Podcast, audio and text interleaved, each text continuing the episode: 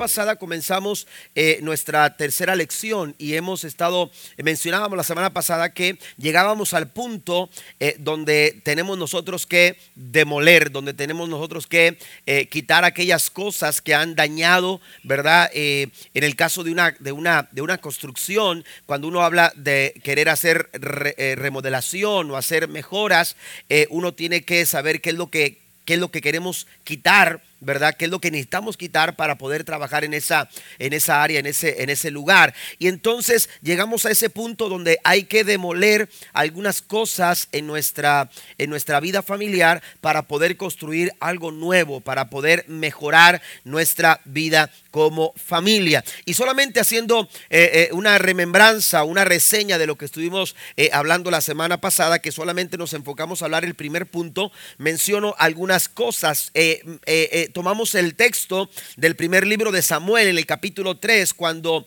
Dios le habla a Samuel, que en ese tiempo era un joven, acerca de lo que habría de suceder con la casa del sacerdote Elí. Elí, quien era el sacerdote, eh, Dios había estado eh, hablando eh, de que se compusieran, de que atendiera a sus hijos, pero nunca se hizo lo que se tenía que hacer con la familia de la, con, la, casa de Elí, de tal forma que Dios le dice a Samuel lo siguiente, le advertí que viene juicio sobre su familia, la familia de Elí, viene juicio sobre su familia para siempre, porque sus hijos blasfeman a Dios y él no los ha disciplinado. Elí no había recibido la advertencia de Dios. Se tienen que componer. Tus hijos necesitan componerse. Lo que están haciendo tus hijos no está bien. No está dando bien, buen testimonio. Recuerde que Elí era un sacerdote. Yo mencionaba la semana pasada que tu liderazgo o tu ministerio, porque a veces decimos, yo soy el líder de, de la iglesia, yo soy pastor, yo soy ministro, yo soy líder de alabanza, yo soy músico en la iglesia, yo tengo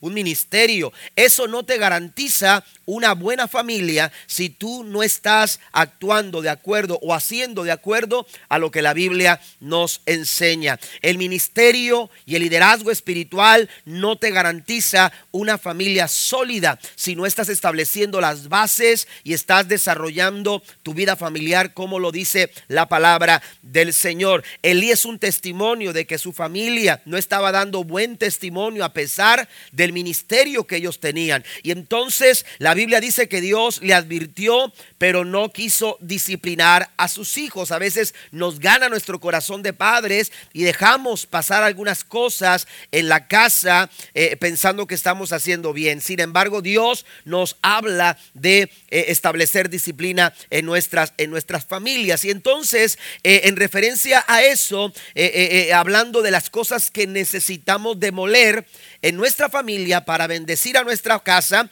lo primero que mencionábamos en el primer punto era que necesitamos eliminar las actitudes equivocadas. Ese es el primer punto que fue lo que, lo que vimos la semana pasada. Hablábamos de que las actitudes equivocadas dañan nuestra estabilidad y el desarrollo de vida de nuestras familias. No podemos nosotros permitir eh, las malas actitudes, ya sea eh, en nuestros hijos o, en nuestro matrimonio, en nuestra familia, eh, nosotros como padres o, en el caso de las madres, no podemos nosotros tener estabilidad familiar si estamos nosotros dejando que se presenten actitudes equivocadas. y para ello tomamos el ejemplo de la casa de Naval. Si usted va a la Biblia y usted recordará la semana pasada que mencionábamos la casa de Naval como un una, eh, una, un, ejemplo de lo que sucede cuando en casa hay malas actitudes. Naval tenía muy mala actitud, de tal forma que dice la Biblia que era un hombre tan duro, amén, y era un hombre de malas costumbres o de malas obras. Amén. Era un hombre con malas actitudes y esto daba, daba, daba como, como resultado malas obras. Amén. Una conducta equivocada. Y usted lo puede ver. Mencionábamos cuatro cosas que suceden cuando, cuando permitimos malas actitudes en nuestra casa. La primera de ellas es que se corrompe la familia. Amén. Se corrompen los caminos de la familia se corrompen, empezamos a caminar de una forma equivocada, nuestros hijos actúan de forma equivocada por causa de las malas actitudes, las decisiones que se toman se toman de una manera irresponsable porque se corrompe la familia. Las decisiones, los pasos, nuestros hijos empiezan a tomar pasos equivocados. Eh, eh, eh, el esposo puede tomar pasos equivocados, la esposa puede tomar decisiones equivocadas. ¿Por qué? Por causa de las malas actitudes, porque las malas actitudes, aleluya, motivan este tipo de mal, de mal proceder. La Biblia dice, hablando Jesús, que un árbol bueno da buenos frutos, pero un árbol malo va a dar malos frutos. Y si entonces estamos nosotros con malas actitudes, no podemos esperar que de una mala actitud eh, se pueda levantar un, un buen fruto. Amén. Una mala actitud va a dar como resultado malas consecuencias, va a dar malos, malos eh, eh, comportamientos, mal, mal, proceder. Entonces la conducta, hermanos, es, es, de, es ah, de alguna manera determinada por nuestras malas actitudes. Recuerde que una actitud es la posición que nosotros tomamos hacia algo. Y, en un avión, por ejemplo, la actitud es la nariz del avión. Y, si esa actitud está hacia arriba, va a elevarse muy alto. Pero si la nariz del avión está apuntando hacia abajo, se va a estrellar. Entonces las actitudes, nuestras actitudes, ¿hacia dónde están llevando nuestra familia? ¿La están llevando hacia arriba o la están llevando hacia abajo? Por eso tenemos que demoler, eliminar las malas actitudes. Otra segunda cosa que mencionábamos a la luz del testimonio de Naval es que una mala actitud eh, eh, eh, no, no, nos permite ser agradecidos, es decir, alimentan la falta de agradecimiento. Si usted conoce la historia, David había bendecido a los pastores de la casa de Naval, sin embargo a Naval eso no le importó. Así que cuando David pidió un favor, Naval dijo, no te voy a ayudar porque no quiero simplemente porque no quiero. Es decir, no fue agradecido. Y, cuando promovemos las malas o cuando dejamos que las malas actitudes eh, eh, eh, se, empiecen a presentar entre la relación, por ejemplo, entre, nuestros hijos, hermanos, la falta de agradecimiento se va a presentar también. Los padres, nuestra casa, no vamos a ser agradecidos y en, casa se necesita eh, establecer eh, una, un corazón agradecido, desarrollar corazones agradecidos en nuestros hijos, en el esposo, en la esposa, eh, unos con otros tenemos que aprender a darnos las gracias y esto promueve salud en la familia, pero Naval era un mal agradecido por sus malas actitudes. Tercero, impide el acuerdo. Una mala actitud nunca nos va a llevar a, tener acuerdos, nunca nos va a llevar a resolver problemas. Una mala actitud va a discutir y discutir y discutir, pero no va a llegar a ninguna parte por, por la mala actitud, no por falta de soluciones, por la mala actitud. Soluciones puede haber muchas, pero cuando hay una mala actitud nunca se llegará a ninguna a ninguna parte. La Biblia dice en Amós capítulo 3 versículo 3, caminarán dos juntos si no se ponen de acuerdo. Amén. No podemos llegar a ninguna parte cuando no nos ponemos de acuerdo. Naval, dice la escritura, que su siervo dijo, tienes que ir a hacer algo. Le dijeron a Abigail, la esposa, que era una mujer prudente, una mujer sabia. Tienes que ir a hacer algo porque ya se ha declarado sentencia sobre nuestra casa, sobre esta casa. Nos va a ir muy mal. Tú tienes que hacer algo porque con tu esposo ni siquiera se puede hablar. No se puede razonar con él porque cuando hay una mala actitud no entran razones. Amén. No entran razones. Y cuarto, la cuarta cosa que sucede cuando tenemos una mala actitud es que causa vergüenza a la familia. Amén. Nuestras familias van a ser avergonzadas. Amén. Por nuestras malas actitudes. Cuando dejamos que las malas actitudes tomen lugar, hermanos, eh, Abigail tuvo que pasar la vergüenza. Amén. Pero, pero lo hizo de forma sabia porque ella, ella, ella entendía que no podía quedarse con los brazos cruzados. Y entonces todo ese mal que venía sobre la casa de, de Nabal, sobre la casa de Abigail, hermano, se evitó gracias a la sabiduría de esta mujer. La Biblia dice que la mujer sabia edifica su casa. Pero no solamente la mujer sabia, porque la Biblia no solamente habla de que las mujeres tienen que ser sabias, la Biblia también dice que el hombre prudente edifica su casa sobre la roca. Le da un aplauso al Señor esta mañana. Amén.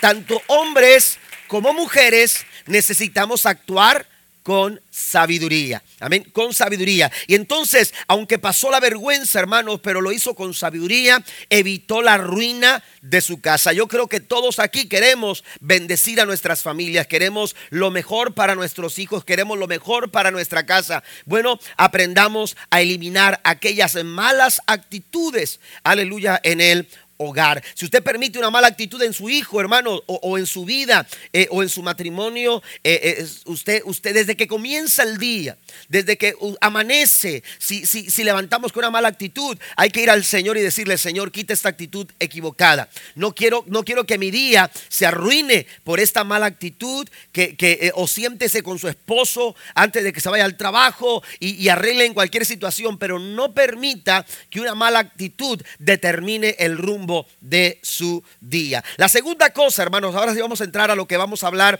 en esta mañana. La segunda cosa que tenemos que eliminar son los malos hábitos. Amén. Los malos hábitos. Amén. Y uno se pregunta eh, eh, cuando, cuando eh, nos enfrentamos a esta sociedad a la, que, a la que nos enfrentamos hoy, ¿cómo es posible que, que, hemos llegado hasta este punto? ¿Cómo es posible que, que hoy en día podamos ver cosas que se permiten lo que hace 20 o 40 años atrás, hermanos, no se permitía, ni siquiera se podía hablar.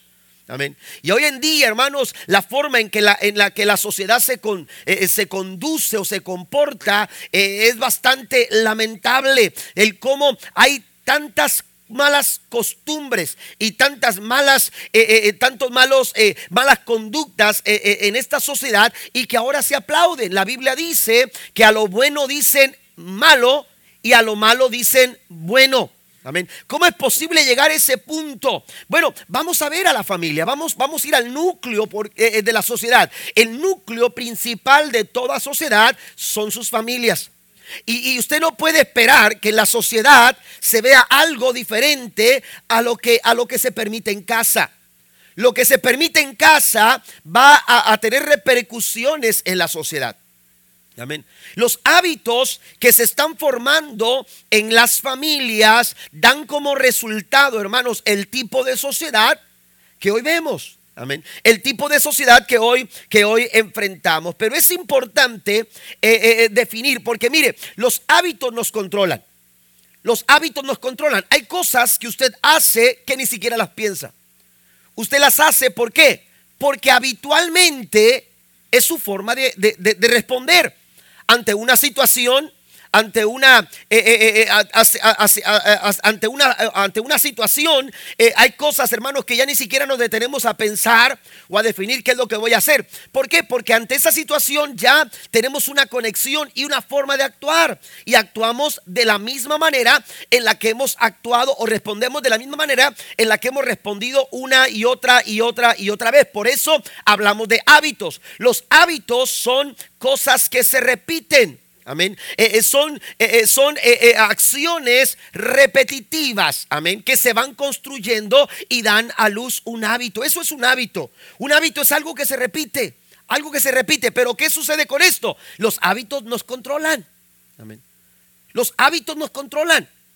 Por eso es importante dirigir hacia dónde nosotros eh, eh, eh, o, qué tipo de hábitos estamos nosotros permitiendo que se desarrollen dentro de nuestras familias. El consejo del apóstol Pablo a los romanos en el capítulo 6, versículos 12 y 13. Algunas citas no están ahí en sus notas, pero usted las puede anotar enseguida. Anote por favor, si no está esta cita, Romanos 6, 12 al 13 dice, no permitan que el pecado controle la manera en que viven. Algo nos va a controlar, algo va a controlar nuestro día. Algo va a tomar control de lo que nosotros vamos a hacer, el control de nuestras decisiones, el control de, los pasos que vamos a dar, el control de nuestra familia, de nuestro matrimonio, de nuestra vida eh, personal. Algo nos va a controlar. En este caso Pablo dice, no permitan que el pecado los controle. Hay familias enteras que están siendo controladas por el pecado. Amén. Hay familias enteras que están siendo controladas por eh, eh, este tipo de situaciones. Pablo dice, no lo permitan. No permitan que el pecado controle la manera en que viven. No caigan ante los deseos pecaminosos. No dejen que ninguna parte de su cuerpo se convierta en un instrumento del mal para servir al pecado. En cambio, amén, hagan todo lo contrario, entréguense completamente a Dios. Amén. Ahí es donde, donde nosotros tenemos que eh, eh, decirle al Señor, Señor, yo no quiero que el pecado, no quiero que las malas actitudes, no quiero que los hábitos equivocados controlen mi familia. Yo quiero poner en tus manos, quiero entregarte. Esto es lo que dice el apóstol Pablo. Entréguense completamente a Dios, porque antes estaban muertos, pero ahora tienen una vida nueva. Así que usen todo su cuerpo como un instrumento para hacer lo que es correcto para la gloria de Dios. Amén. Lo que es correcto. Nuestros hábitos, tenemos que preguntarnos, ¿nuestros hábitos glorifican a Dios? Lo que repetidamente permitimos en la vida de nuestros hijos, e-, en la vida de nuestro matrimonio, en nuestra familia, está glorificando al Señor. Tenemos que cuestionar el tipo de hábitos que nosotros estamos desarrollando. Amén. Porque, porque esos hábitos, hermanos, se, eh, eh, contagian. Mm. Amén. Eh, la forma en la que habitualmente usted resuelve problemas, por ejemplo. La forma en que usted habitualmente resuelve problemas va a repercutir en la forma en que sus hijos van a resolver esos problemas. La forma en que usted resuelve, una ocasión fuimos a, dar a una, eh, con una familia, estaba, eh, bueno, eh, el, papá se había ido, el esposo se había ido, ya tenían algún tiempo, este, que el, papá los había, los había dejado y, se, quedó, se quedaron con su mamá, eran dos muchachos, pequeños, el mayor tendría algunos 12, 13 años, y, y, fuimos a dar como eso de la una de la mañana, este, eh, ya los hermanos Bárcenas habían llegado, me acuerdo que esa ocasión ellos se adelantaron por una situación que se presentó, les hablamos y fueron a atender esta situación y nosotros llegamos después. Cuando llegamos, hermanos, había paredes rotas. Había paredes rotas y entonces, este, eh, cuando llegamos nos dimos cuenta de lo que estaba pasando y dijimos, ¿qué pasa aquí? Eh, el muchacho mayor se había, se había enojado tanto por una situación y entonces lo que hizo fue lo que habitualmente se hacía. Amén. Lo que habitualmente se hacía para resolver una situación. Amén. Tirar las cosas. Amén. me parece que había un enojo, no sé si fue entre los hermanos o algo, pero habitualmente, hermanos, era la forma que se hacía. Amén. Y, entonces se, se destruían cosas, se rompían paredes y esta manera es la forma en que él quiso resolver para intimidar. Amén. Para decirles estoy enojado. Amén. Así que no se metan conmigo. Y esa es la forma en la que, en la que él pensaba que se podían resolver las situaciones. Amén. ¿Por qué? Porque los hábitos se contagian. Amén. Y si habitualmente en casa así se resuelven los problemas, nuestra familia va a estar envuelta en malos hábitos. Si en, casa no se platica las cosas, los problemas, si no se sienta uno eh, a resolver un conflicto, alguna, alguna diferencia, eh, alguna situación que se presentó, si, si no estamos haciendo esto y lo estamos haciendo de otra manera, hermanos, tenemos que poner atención. El tipo de hábitos, dice el apóstol Pablo, hagan lo que es correcto. No permitan que ninguna parte de su cuerpo, amén, eh, cuidado con con, el, faltarnos al respeto, con, eh, el abuso físico, cuidado con el abuso verbal, eh, esos, esas cosas, hermanos, nuestra boca, nuestras manos, eh, la forma en que nosotros utilizamos nuestro cuerpo, aún nuestros pensamientos, porque a veces desarrollamos pensamientos equivocados y, y empezamos a actuar de una manera equivocada porque pensamos que, pensamos aquello, pensamos lo otro y damos lugar a malos pensamientos. Cuidado, dice el apóstol Pablo, ustedes tienen que hacer lo que es correcto. Y los malos hábitos nunca te van a llevar a hacer lo correcto. Nunca van a llevar a tus hijos a hacer lo correcto. Los malos hábitos van a producir, aleluya, malos pensamientos, malas actitudes, eh, eh, malos, malas decisiones. Te van a llevar a actuar de una manera incorrecta. Pero aquí el apóstol Pablo está promoviendo lo que es correcto. Y si queremos promover lo que es correcto, aquello que glorifica a Dios en nuestra familia, tendremos que empezar a desarrollar buenos hábitos. ¿Quién le da un aplauso al Señor esta mañana? Tenemos que desarrollar buenos hábitos. El hogar debe de ser ese lugar en donde los buenos hábitos se forman. La palabra de Dios alimenta los buenos hábitos. Amén. Por eso dice Proverbios capítulo 22, versículo 6, instruye al niño en su camino y aun cuando fuere viejo, no se va a apartar. ¿Por qué? Porque los hábitos lo, forman, porque los hábitos, los buenos hábitos lo controlan. Proverbios 4:20, versículo 20 al 22 dice, Hijo mío, está atento a mis palabras, inclina tu oído a mis razones, no se aparten de tus ojos, guárdalos en medio de tu corazón Amén. E, entonces la palabra de Dios alimenta los buenos hábitos. Y aquí el proverbista sabiamente nos está diciendo que tenemos que prestar atención a las palabras, a la palabra de Dios. ¿Por qué? Porque el verso 22 nos dice, porque son vida a los que las hallan y medicina a todo su cuerpo. Eso es lo que sucede cuando usted guarda en su corazón la palabra, cuando enseña a sus hijos a guardar el consejo de la palabra del Señor. Esta palabra, la palabra de Dios, va a alimentar buenos hábitos de tal forma que esos buenos hábitos es como cuando usted va al médico y el médico le hace una revisión, no solamente eh, eh, le da un diagnóstico y le dicen eh, este es el tratamiento, sino que le dice, ¿sabes qué? Hay que cambiar tus hábitos alimenticios porque lo que estás comiendo, porque ese tipo de hábitos eh, eh, eh, de la forma en que tú te alimentas, estás dañando tu cuerpo. No vas a estar sano. El tratamiento te puede ayudar, pero si no cambias tus hábitos alimenticios, no vas a poder recuperarte. ¿Qué es lo que sucede en el sentido familiar? También, hermano, necesitamos hacer un ajuste en nuestros hábitos. No basta con el tratamiento. Tendremos que cambiar nuestras conductas, nuestros hábitos, la forma en que habitualmente nosotros nos comportamos tiene que cambiar. Si queremos traer mejoras a la familia, tendremos que revisar los hábitos. Los hábitos, la forma en la que habitualmente nos comportamos. ¿Por qué? Porque de esta manera, ¿quién quiere vida para su casa? Yo quiero vida para mi familia. Yo quiero vida para mi matrimonio. Pues dice la Biblia, porque son vida a los que las hallan. Nuestra casa vaya hervida, nuestra familia vaya hervida, nuestro, nuestro hogar, hermanos, tendrá medicina para todo su cuerpo. ¿Cuántos alaban al Señor? Amén. Entonces necesitamos nosotros desarrollar buenos hábitos, asegurarnos que nuestros hijos están, aleluya, desarrollando buenos hábitos. Yo lo he mencionado en otras ocasiones que he hablado acerca de esto, que los hábitos, hermanos, los malos hábitos son como, como un pedazo de plomo. Cuando usted los pone sobre la superficie, de una, del agua, aleluya, ¿qué sucede? Eh, se van a ir a lo más profundo, se van a ir hasta lo más bajo. Amén.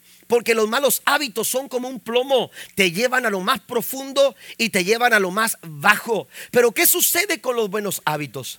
Los buenos hábitos, hermanos, son como un corcho, como un pedazo de corcho sobre la superficie del agua. ¿Qué va a pasar con el corcho? Va a flotar. Pero si usted lo presiona, se va a hundir. Pero usted lo suelta y va a salir arriba. Va a salir a flote. Su familia, sus hijos se van a enfrentar a muchas presiones. Sus hijos se van a enfrentar a muchas situaciones difíciles. Su casa seguramente habrá momentos, aleluya, de prueba, de desafío y de dificultad. Pero si usted tiene hábitos buenos en su casa, a pesar de las presiones, a pesar de las tempestades, a pesar de las luchas, los buenos hábitos te van a sacar a flote. Tu casa siempre va a salir adelante, no se va a hundir porque los hábitos, hermanos, siempre los hábitos buenos siempre te sacan hacia arriba. Den un aplauso al Señor en esta mañana. Colosenses capítulo 3, versículos 5 al 9 dice, así que hagan morir las cosas pecaminosas y terrenales. Estamos hablando de eliminar actitudes malas Estamos hablando de demoler malos hábitos. Dice el apóstol, hagan morir las cosas pecaminosas y terrenales que acechan dentro de ustedes. No tengan nada que ver con inmoralidad sexual, con la impureza, con las bajas pasiones, con los malos deseos. No sean avaros. Pues la persona avara es idólatra porque adora las cosas de este mundo. A causa de esos pecados viene la furia de Dios. Hace, hace un momento yo preguntaba, tomando lo que dice Pablo a los romanos, hagan lo que es correcto para la gloria de Dios. Tus hábitos, el tipo de hábito, aleluya, le está dando la gloria al Señor. Y entonces dice aquí el apóstol Pablo a los colosenses, cuando, cuando se desarrollan esos malos hábitos, la furia de Dios la otra, otra versión dice la ira de Jehová o la ira de Dios viene sobre los hijos de desobediencia. Cuando hay, hermanos, estas cosas, Dios no está siendo agradado. Los malos hábitos no glorifican a Dios. Y no estoy hablando solamente de pecado, de, adulterio o, algún vicio. Eh, este, oiga, los malos hábitos, por ejemplo, eh, eh, yo mencionaba la semana pasada la, procrastinar. Dejar para después es un mal hábito. Dejar las cosas para después es un mal hábito. Y, muchas personas, hermanos, yo mencionaba esto, que eh, salió, eh, alguien me comentó que, que, en México se estaba tratando de este, señalar que la procrastinación eh, era una enfermedad. Amén. Pero oiga, pues todos van a estar enfermos. Procrastinar, dejar todo para después. Eso es un mal hábito. Y ese mal hábito no glorifica a Dios. Un mal hábito nunca le va a dar la gloria al Señor. Así que nosotros necesitamos eh, eh, eh, identificar qué clase de hábitos estamos permitiendo en nuestra casa, en nuestra familia. Porque entonces un mal hábito, dice, produce la, la furia de Dios. Ustedes solían hacer, dice el verso 7, esas cosas cuando su vida aún formaba parte de este mundo. Pero ahora es el momento, y note la expresión que dice la nueva traducción viviente, dice, es el momento de eliminar el enojo la furia. También el enojo, pastor. el enojo, si yo casi no me enojo.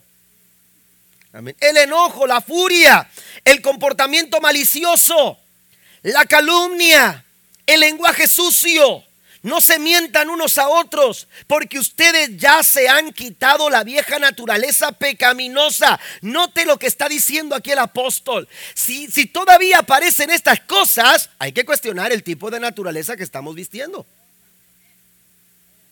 Ya se me quedaban muy serios. Amén. Pero si todavía aparecen estas cosas, hermano, eh, eh, dice el apóstol Pablo, ustedes ya no pueden vivir así. ¿Por qué? Porque ya se han quitado la vieja naturaleza pecaminosa y todos sus actos perversos. Amén. No podemos nosotros permitir que los malos hábitos, aleluya, eh, ocurran en nuestra familia porque no le dan la gloria al Señor y dañan nuestra estabilidad familiar. Queremos hacer mejoras, necesitamos eliminarlos. No podemos nosotros permitir que el enoje, el enojo, amados hermanos, nos lleve a tomar eh, eh, conductas o acciones que después vamos a lamentar. Si usted, si usted va a platicar, amén si usted va a platicar, si usted va eh, a hablar, si usted, oiga, eh, eh, a veces se dificulta un poco en el matrimonio, por ejemplo, yo, mi esposa, este, cuando hablábamos a veces al principio, mi esposa, hermano, apenas estaba diciendo algo empezaba a llorar. Y yo le decía, pero, es que llorar no, no vamos a arreglar nada. Si lloras, no vamos a, tienes que decirme. Es una jovencita, todavía está jovencita. Pero, oiga, tenemos que platicar, tenemos que dialogar, tenemos que hablar. Amén. Pero enojándonos, haciendo berrinches, este, eh, eh, llorando con lágrimas, eh, eso no, no, no, nos va a ayudar absolutamente nada, no vamos a solucionar nada. A veces nuestra comunicación, la forma en que comunicamos se afecta porque estamos permitiendo que los malos hábitos nos controlen. Amén. Y entonces, eh, este, eh, eh, yo quiero decir, pero no escucho. Es un mal hábito. Si tú vas a hablar, tú tienes que escuchar. Si tú quieres hablar, lo primero que tienes que hacer es escuchar. La Biblia dice que tenemos que ser tardos para hablar, pero presto para escuchar. Amén. Aplíquelo en su familia, aplíquelo en su casa. Ok, ya te escuché, ahora yo voy a hablar. Porque el punto es comunicar. Pero a veces la comunicación se ve afectada por malos hábitos. Amén. Porque nos enojamos y entonces nos vamos a la cama y, no hablamos. Amén.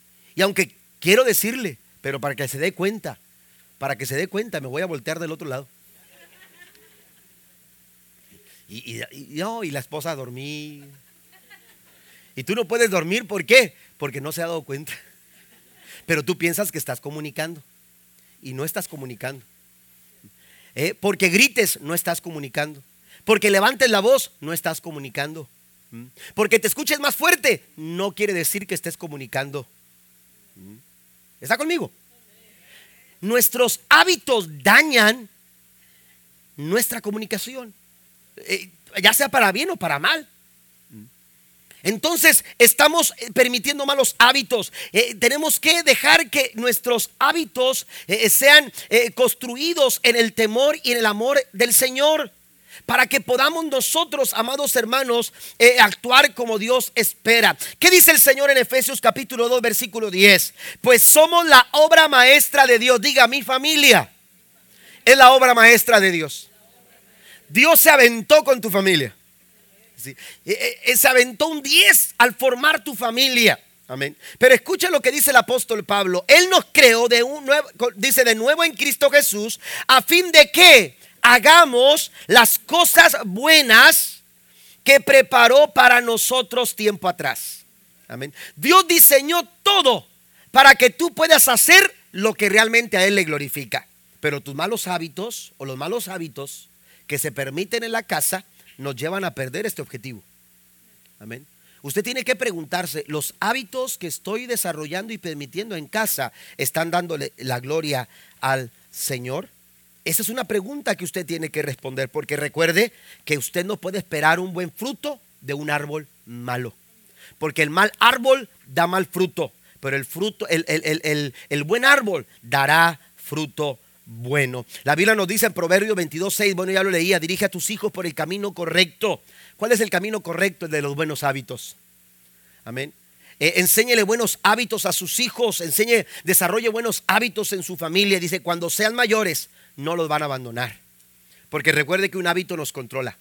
Amén. Pregúntese por qué Sadrach, Mesaya, Begnego no adoraron y no se postraron delante de la estatua que había levantado Nabucodonosor, aun cuando los habían intimidado Aun cuando les habían dicho, les vamos a lanzar al horno, de fuego, si ustedes no obedecen lo que, les, lo que les estamos diciendo, el decreto que se ha establecido. Pero ellos dijeron, no lo vamos a hacer. ¿Por qué? Porque habitualmente ellas no adoraban una estatua. Habitualmente ellos no miraban al Dios que adoraban. Habitualmente ellos no se postraban delante de cualquier otro Dios. Ellos sabían que habitualmente su adoración y su alabanza le pertenecía únicamente y exclusivamente al Rey de Reyes y Señor de Señores, Jehová de los ejércitos. Den un aplauso al Señor. Eso es lo que Dios quiere para tu familia. Tu familia le va a dar gloria al Señor cuando nosotros, hermanos, establecemos buenos hábitos. Amén. Buenos hábitos. Dice Santiago capítulo 3, verso 17. Amén. El uso de la sabiduría, hermanos, provee a las familias el desarrollo de buenos hábitos. Sea sabio. Sin embargo, la sabiduría que proviene del cielo es ante todo pura y también ama la paz. Siempre es amable y dispuesta a ceder ante los demás. Está llena de compasión y del fruto de buenas acciones. No muestra favoritismos y siempre es sincera. Este es el tipo de sabiduría que lo que necesitamos construir cada una de nuestras familias. Número tres, otra cosa que necesitamos eliminar. Estamos hablando de demoler. La, la tercera cosa, amados hermanos, es los falsos valores. Muchas familias están guiadas por falsos valores. Amén. Están mirando hacia falsos valores. La Biblia dice que a lo bueno dicen malo y a lo malo dicen bueno. Es el tipo de sociedad en la que nos encontramos. Mire, en lo que va del año 2018, todavía no terminamos este mes, pero en lo que va de este año, hermanos, en lo que va de este año, eh, eh, usted puede escuchar las noticias, se han registrado 11 balaceras en las escuelas secundarias. En lo que va del año 2018. Amén. Todavía no terminamos este mes, el primer mes del año, y ya tenemos, hermanos, un índice de violencia, amén, en nuestras escuelas. Y mire, que hace años atrás este tipo de noticias, hermanos, eh, estaban muy distantes a nosotros. Amén. Eh, eh, ¿Dónde fue? Allá por no sé dónde, pero, pero qué terrible, ¿no? Y lo mirábamos algo tan distante a nosotros, algo, algo solamente que, que se escuchaba en las noticias. Amén. Y hoy en día, hermanos, este tipo de situaciones, nosotros tenemos eh, niños en la high school y en el middle school y en el colegio. Pero, oiga, de repente nos llegan alertas al teléfono que se dio un, este, ¿cómo se dice? Una advertencia de, bomba o una advertencia de esto en las escuelas y aunque a veces son bromas, oiga, pero ¿qué es ¿Qué es lo que está adueñándose del pensamiento? Eh, eh, eh, las noticias están llenas de este tipo de, de, situaciones que se están dando y se están haciendo tan comunes. Y hoy en día, hermanos, ya no nos sorprenden. Hoy en día hemos, se ha quedado la sorpresa porque es el pan nuestro de cada día. Y de esta manera se construyen falsos valores. Amén. Porque ya es algo tan común y es algo tan de nuestros días que ha perdido eh, eh, eh, la vida, el respeto, el, dar honra a tu familia, el, las buenas costumbres. Han perdido el valor. Hoy todo se permite. Hoy, hoy, hoy no hay problema. Si tú lo quieres hacer, algo. Amén. Si tú sientes hacerlo, adelante. Y eso es una mentira.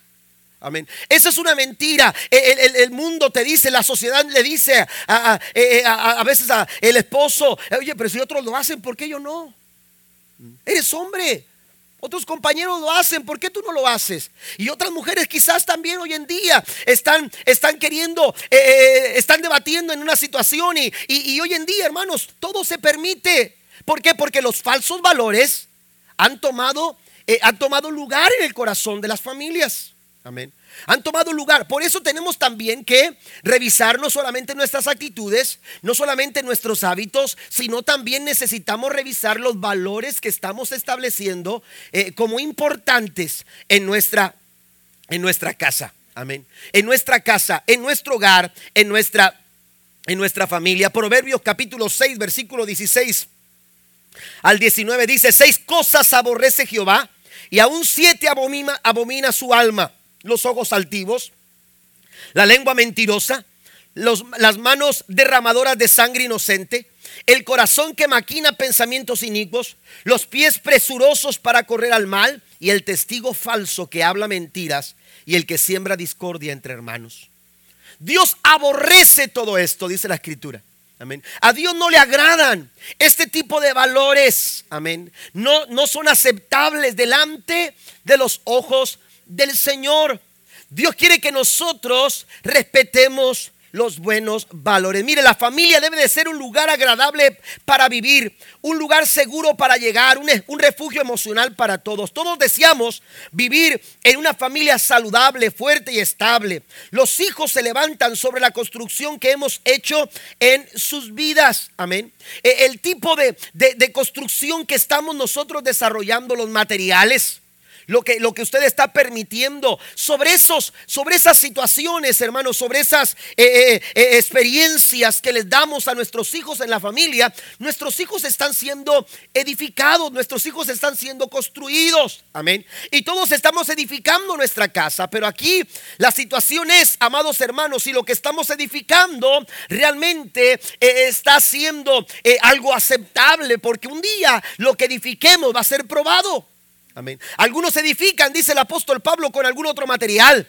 Amén. Con, algún tipo de, elementos y edifican de, esta forma. Pero, pero el fuego va a probar esto. El fuego va a probar tu edificio. El fuego va, el fuego va a, probar, va probar eh, eh, los materiales con los que tú edificaste. Por eso dice la Biblia que si Jehová no edifica la casa, en vano trabajan los que la edifican. Cuando Dios está presente en casa hay buenos hábitos, hay buenas actitudes, pero también hay buenos valores. ¿Sabe qué son los valores? Alguien dijo esto, eh, eh, dijo que los valores, los, valores, en, en, sí los valores, amén, buenos y malos, los valores son los rieles del tranvía. Amén. Son las vías de un tren. Amén.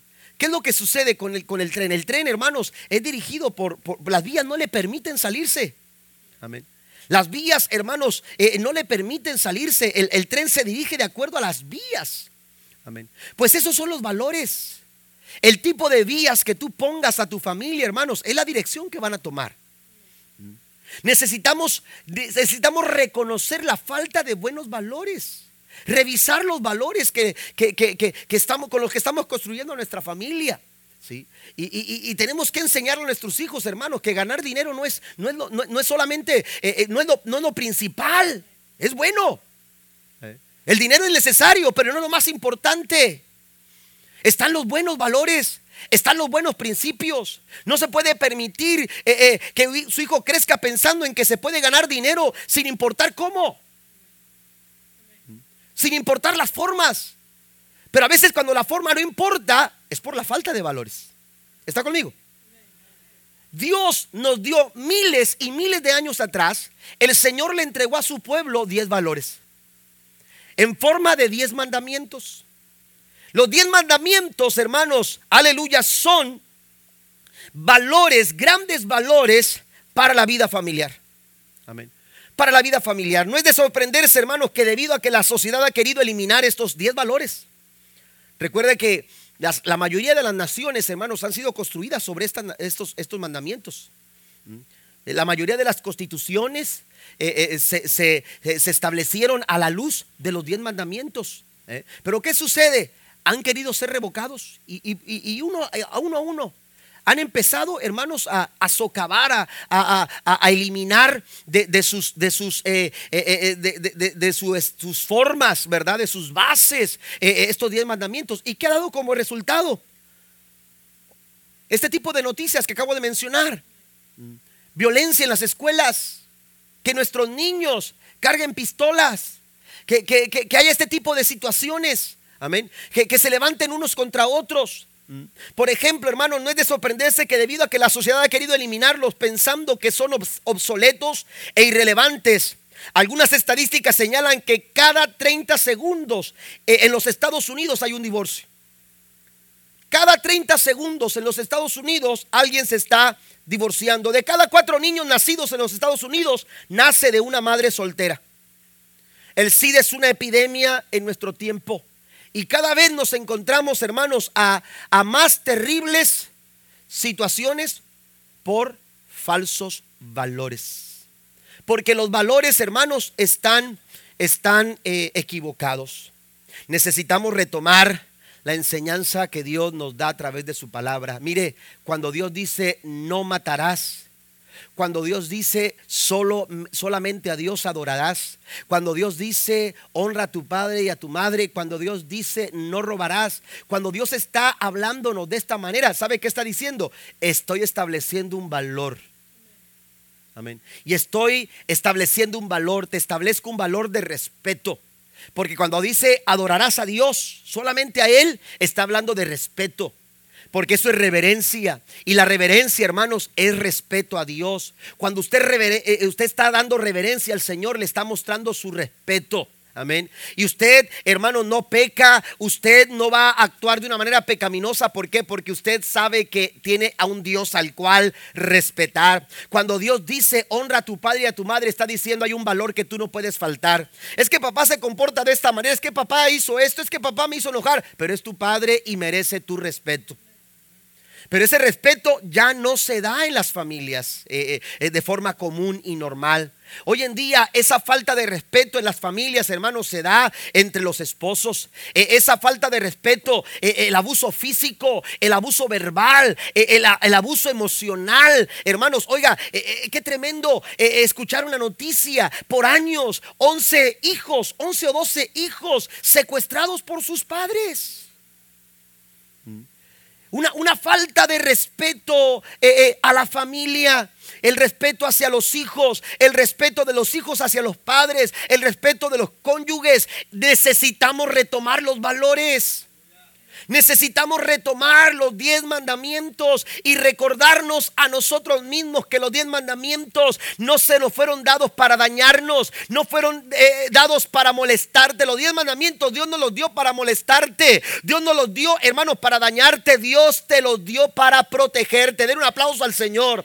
Los diez mandamientos están ahí para la protección de nuestras familias, para proteger nuestra vida. Cuando usted le dice, no toques eso porque te vas a quemar, ¿Lo está haciendo para dañar a ese niño? ¿Eh? No lo está haciendo. Cuando usted dice no se salga de aquí y le pone seguro, eh, oiga, no tendríamos que ponerle candado. El niño tendría que entender que no se puede salir a la calle. Amén. Pero usted lo hace para dañarlo. No, lo está haciendo para protegerlo de un accidente. Eh, de que el niño pueda estar en la calle solo y que pueda suceder algo que usted no está deseando que suceda. Pero a veces pensamos que Dios nos dice no para nuestro mal. Que Dios nos está diciendo no lo hagas porque quiere, quiere, quiere echarte a perder tu día. O, quiere dañar tu vida. No, cuando Dios nos da los diez mandamientos, dice, te amo tanto que te quiero proteger, te quiero cuidar, quiero cuidar tu familia. Y si tú te comportas de acuerdo a estos mandamientos, te va a ir bien. ¿Cuántos dicen amén a esto? Necesitamos nosotros, hermanos, honrar a Dios a través de los diez mandamientos. Los diez mandamientos no son sugerencias de Dios, no son opcionales. Son, hermanos, mandatos, son imperativos. Y si los practicamos, a través de ello vamos a mejorar nuestra vida familiar. Mire lo que dice, voy a leer estas citas bíblicas. Ya estoy para terminar. El Salmo capítulo 119. Anótelo, me parece que no lo tienen ahí ustedes, pero este, este, este salmo está precioso. Salmo 119, versículo del 1 al 7.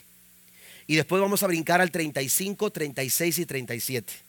Felices, la nueva traducción viviente. Felices son los íntegros, los que siguen las enseñanzas del Señor. Felices son los que obedecen sus leyes y lo buscan con todo el corazón. No negocian con el mal. Los valores, mis hábitos, no los voy a negociar con el mal. Porque yo quiero bendecir mi casa, yo quiero traer felicidad a mi hogar, yo quiero traer, tentaciones van a llegar. El enemigo va a querer tentarte todo el tiempo. Pero si tú quieres traer felicidad a tu casa, tú no vas a negociar con el mal. Esto no es negociable. Yo no voy a negociar mis valores. Yo no voy a negociar mis principios. Yo no voy a negociar ninguna ninguno de, eh, eh, de, estas cosas, porque esto no es negociable, no está eh, en cuestión de debatir, esto es lo que tengo que hacer y lo voy a hacer. No negocian con el mal y andan solo en el camino del Señor. No has ordenado, dice, nos has ordenado que cumplamos cuidadosamente tus mandamientos. Oh, cuánto deseo que mis acciones sean un vivo reflejo de tus decretos. ¿Mm? ¿Cómo están sus acciones? ¿Cómo están sus, su comportamiento? ¿Son un vivo reflejo de los decretos de Dios? Entonces no tendré vergüenza. Escuche, cuando usted practica los buenos hábitos, cuando usted practica buenas actitudes, cuando usted desarrolla buenos valores, usted no va a tener vergüenza. Amén. No va a haber vergüenza cuando compare mi vida con tus mandatos. A medida que aprendo tus justas ordenanzas, te daré las gracias viviendo como debo de hacerlo. Verso 35 al 37. Hazme andar por el camino de tus mandatos, porque allí es donde encuentro mi felicidad. Dame entusiasmo por tus leyes en el dice en lugar de amor, dice amor por el dinero. Amén. Hasta el verso 36. Yo dije 37, pero hasta el verso 36. Amén. Dice, dame entusiasmo por tus leyes en lugar de amor por el dinero. Ayúdame a valorar lo que realmente tiene valor. ¿Qué dice el apóstol Pablo acerca del dinero? Dinero no es malo. Dinero es bueno. Amén. Dios quiere nos bendiga con, con mucho. Amén. Pero escuche cuál es el problema. El amor de todos los males. es el amor al dinero. Amén. Es el amor al dinero. La raíz de todos los males es el amor al dinero. Por eso dice el salmista aquí, Señor, dame entusiasmo por los buenos valores, por los buenos principios. Amén. Por ello, dice, en lugar de amor por el dinero. Deuteronomio capítulo 6, versículo 6 al 7 nos dice, debes comprometerte con todo tu ser a cumplir cada uno de estos mandatos que hoy te entrego Repíteselos a tus hijos una y otra vez. Habla de ellos en tus conversaciones cuando estés en tu casa y cuando vayas por el camino, cuando te acuestes y cuando te levantes. Es el compromiso de todos los días. Todos los días usted tiene que sentarse a hablar con sus hijos. Hablar con sus hijos, hablar con sus hijos. Yo eh, eh, eh, platico con los muchachos, cuando salimos de la escuela dominical, yo platico qué es lo que aprendieron ¿Qué, es lo que aprendieron? Y, y, y, y qué, eh, bueno, como ellos tienen que venir a los dos cultos, ¿verdad? Y ahí estoy preguntándoles eh, qué aprendieron a las 9 de la mañana y qué aprendieron a las 11 y, y quién fue su maestro y quién estuvo, quién no estuvo. Y siempre estamos dialogando, pero siempre tenemos que hacer un compromiso, amados hermanos, de recordarle a nuestros hijos la importancia de aprender los mandamientos del Señor. Tenemos que desarrollar un buen carácter en nuestros hijos, recordarles a ellos que tienen que dar testimonio, se van a la escuela y decirles, hey, desarrollen en su escuela un carácter cristiano. Recuerden, eh, y a lo mejor su niño, ay, ama, otra vez. Eh, oiga, dígales, hábleles, eh, enfréntelos, confróntelos, hágales saber que todos los días, hermanos, necesitamos recordar quiénes somos.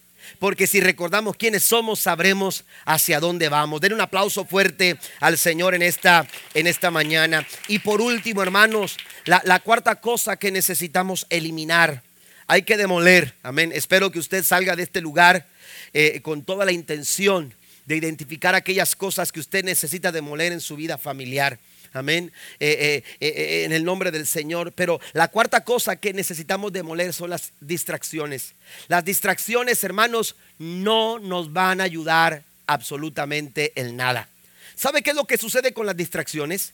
Las distracciones toman tiempo. Las distracciones te van a quitar tiempo. Y si algo, hermanos, si algo la sociedad de nuestros días o las familias de nuestros días, hermanos, lamentan es la falta de tiempo. Me he escuchado personas que dicen, es que no tengo tiempo para esto. Es que no tengo tiempo. Oiga, y si a eso le sumamos que nos estamos distrayendo con tanta facilidad, tanto padres como hijos, la familia, hermanos, se viene abajo por las distracciones. Porque le están robando tiempo. Están robando también, amados hermanos, nuestras, nuestras fuerzas. Amén. Porque, porque minan nuestra, nuestras fuerzas. Eh, eh, eh, hay que hacer esfuerzo, hay que, hay que, hay que invertir también en esa, en esa, en esa distracción y, también produce daños. Amén. Distraernos produce daños. Usted va manejando en su, en su carro y si usted se distrae con el celular, usted se distrae este, eh, con, con, algo mientras usted va manejando, usted puede provocar un accidente y dañarse usted y dañar a, una, a, otras personas. Las distracciones, hermanos, nunca son buenas. Amén. Nunca son buenas las distracciones. Tenemos que estar bien enfocados. Amén. Tenemos que estar bien claros en lo que queremos hacer. Y cuando usted no está claro en lo que usted tiene que hacer, fácilmente usted se va a distraer. Jesús dijo, aquel que pone sus manos en el arado y voltea para atrás, en otras palabras, se distrae. ¿Qué sucede? Yo sabe, aprendí hace poco algo que yo, yo no sabía. Yo de agricultura sé lo que, lo que, bueno, no sé mucho. Amén.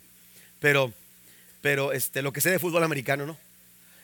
De hecho, lo que sé de fútbol americano son las parrilladas, este, así se juega, ¿no?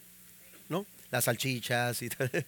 A mí no me gusta el fútbol americano. Pero bueno, este, eh, eh, yo, yo menciono esto porque yo no sabía, hermanos, que, que para, bueno, yo a mí siempre me han impresionado los surcos que se hacen en la agricultura, derechitos, amén, derechitos. Y, y, oiga, pero bien derechitos, ¿verdad? Hasta parece que van midiendo ahí. ¿Me entiende? Jesús se refería a eso, aquel que pone sus manos en el arado y voltea para atrás, ¿qué sucede? Los surcos le van a salir chuecos. Oye, ¿qué estuviste haciendo, no? ¿Eh? ¿Qué fue lo que pasó aquí? ¿Te distrajiste? ¿Eh? Yo ahora sé que, que los aparatos de, eh, de, la tecnología, oiga, se le ponen también a los, a los tractores ahora y, y, dan los surcos, pero bien derechitos. Amén. Pero antes no había eso. Antes era, el, el, agricultor tenía que estar bien este, diestro y con mucha atención ¿Por qué? Porque los surcos tenían que estar derechos. Yo no sé por qué tienen que salir derechos, pero, pero ya no me pregunte más. Pero este, ya di todo lo que sabía. Pero resulta, hermanos, que, que, salían bien derechitos. Amén. Y es impresionante. ¿eh? Simplemente al verlos ya te inspira, ¿no? Una buena cosecha. ¿eh? Pero resulta, hermanos, que el Señor dice que las distracciones no te ayudan en nada porque no vas a ser apto para entrar al reino de los cielos. Si tú quieres una buena familia, tú no te puedes dar el lujo de distraerte. ¿Sabe que el 68% de los padres que tienen niños de 2 a 14 años están preocupados porque la tecnología Amén. Pasan más tiempo en la tecnología dentro de casa que conviviendo con la familia. El 68% de los padres que tienen niños en esas edades, hermanos, tienen la preocupación de que sus hijos pasan más tiempo en la tecnología que conviviendo, ya sea con ellos o con sus otros hermanos. Amén. Fíjese, y esto es crítico, pero lo que es más crítico es que nosotros somos los que lo permitimos. Amén. Nosotros somos los que empezamos a permitir que, que el niño coma su taco, amén, con un teléfono al lado. Amén. ¿Me explico? Y yo sé que aquí a lo mejor estoy Pero yo quiero, usted lo puede hacer. Es su casa, es su familia. Amén. Pero no es saludable. El que usted lo practique, el que usted lo permita, usted lo va a hacer porque, porque eso, eso, usted es el padre, usted es la madre y usted va a permitir en su casa lo que usted quiera. Pero yo quiero decirle que eso no le va a beneficiar a sus hijos, no le va a beneficiar a su familia.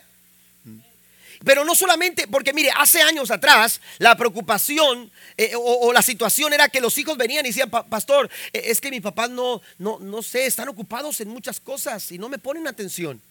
Hoy en día son los padres los que se quejan de que sus hijos no están.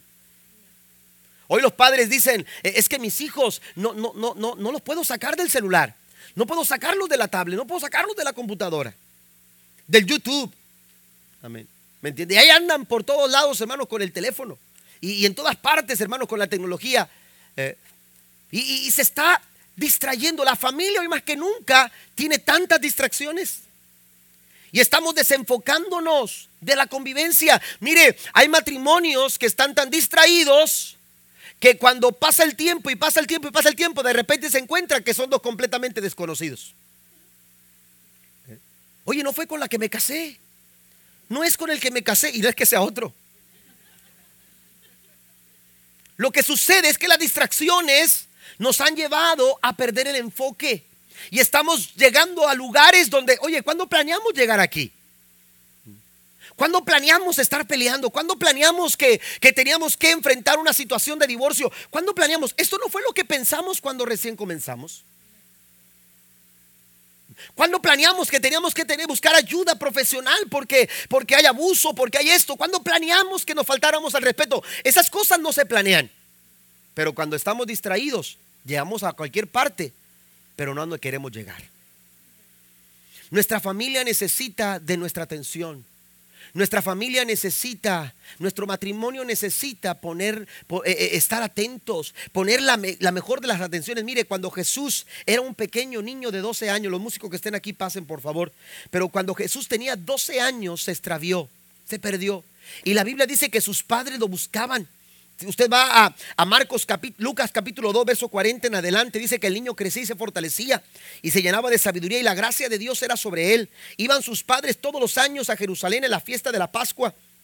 Cuando tuvo 12 años, subieron a Jerusalén conforme a la costumbre de las fiestas.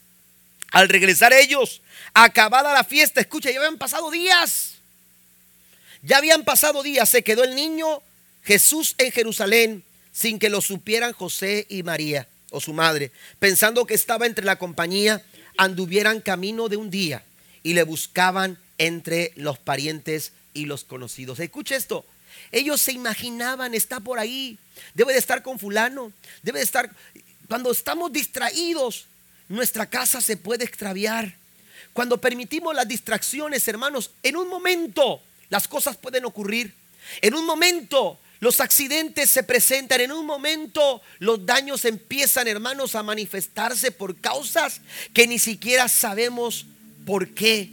Que ni siquiera sabemos por qué. Cuando no, cuando no ponemos atención en lo que estamos gastando.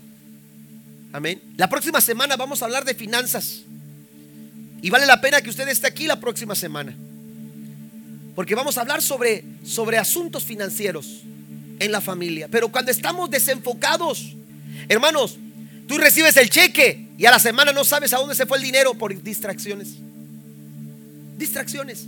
Y entonces ahora, ¿sabes cuándo te das cuenta? Cuando hay que pagar la luz, cuando hay que pagar el agua. Amén. Cuando hay que pagar algunos biles, cuando, cuando las deudas empiezan a, a presionarte. Y entonces dices tú, pero ¿qué estamos haciendo? Y entonces empezamos a buscar culpables. Es que tú no estás administrando. No es que tú no estás trabajando como debes. Es que tú esto. Es que los niños aquello. Y es que esto. Y empezamos a... La familia se daña. Las distracciones nunca son buenas. Ponga atención. ¿En qué se está gastando? ¿En qué se está invirtiendo el tiempo? Amén. ¿En qué se está gastando? ¿En qué? Mira, a veces yo tengo hambre. Mi esposa lo sabe. A veces ya dan las 3 de la tarde y traigo hambre. Pero ¿sabe qué le digo a mi esposa? Me dice, ¿quieres comer? Ya la comida está lista. Y me dice, ¿quieres comer? Le digo, no, espero a los muchachos. Porque me quiero sentar con ellos a comer. Porque cuando ellos llegan a la casa, platico con ellos. Cuando están ahí. En la comida. La comida siempre, hermanos. Y vaya que a veces llegan hasta las cinco y media, seis. Lo duro es que después tengo que cenar porque son tres comidas al día. Pero no permita que nada lo distraiga. Sus hijos van a tener sus ocupaciones. Usted va a tener sus ocupaciones, pero haga lo que tenga que hacer sin dejar de hacer lo que es más importante. Aquel que pone sus manos en el arado. Si usted ha formado una familia, no se distraiga. Porque si usted se distrae, los surcos van a estar chuecos. Y cuando usted termine y voltee cansado y fatigado y, diga, wow, este, qué dura ha estado la jornada, que no se sorprenda que cuando usted voltee hacia lo que hizo, sus surcos estén chuecos, mal formados, dañados, maltratados. Porque enfrentar la vida no es fácil. La familia está siendo golpeada, la familia está siendo desafiada todos los días. Y si estamos con actitudes malas, con hábitos malos, con valores falsos, y nos estamos distrayendo, nuestra familia se puede venir abajo. Pero recuerde lo que mencionábamos al principio, un texto que nos iba nos iba a acompañar toda esta serie, el Salmo 127. Póngase de pie por favor conmigo. El Salmo 127 versículo 1 dice, si el Señor no construye la casa, el trabajo de los constructores es una pérdida de tiempo. Si el Señor no protege la ciudad, protegerla con guardias no sirve para nada. Escuche lo que le voy a decir. Usted puede proteger su casa. ¿Cuántos candados les puede poner a las puertas? Identifique cuántas, cuántas ventanas hay y tenemos que ponerle eh, alarma a la casa porque queremos guardar nuestra familia, porque queremos, queremos cuidar nuestras pertenencias. Amén. Hoy en día los sistemas de alarma, hermanos, están tan sofisticados que usted a través de la, del teléfono usted puede cerrar y abrir su casa y, todo eso. Uno pensaba hace años, bueno, ya tengo, ya tengo una, una, eh, eh, eh, una, una, ventana o tengo las ventanas bien aseguradas porque las abres y suena. Amén. Después me dijo en el sistema de alarma, me dijo, es que bueno, usted tiene asegurada su ventana, pero si rompen el vidrio no va a sonar. Y entonces, no estoy seguro. No, usted tiene que poner sensores. Y eso te cuesta más.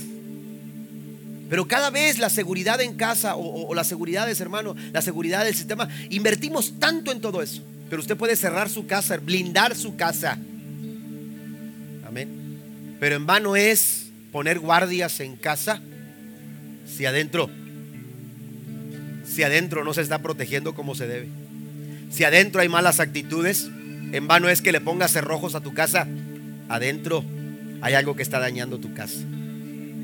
Si hay malas actitudes, malos hábitos, malas falsos valores, si adentro hay gente que se está distrayendo, así tengas tu casa murallada, no está protegida. Tu casa está en peligro. Pero Dios no quiere eso para tu familia. Dios quiere bendecir tu casa. ¿Qué le parece si esta mañana tomamos el tiempo para reconocer? y decirle al Señor, quizás no han sido las mejores actitudes, quizás no he tenido los mejores hábitos, quizás no, no estoy desarrollando buenos valores o me estoy distrayendo, pero esta mañana quiero, Señor, que tú me guíes, quiero que me ayudes. ¿Cuánto lo quieren hacer en esta mañana?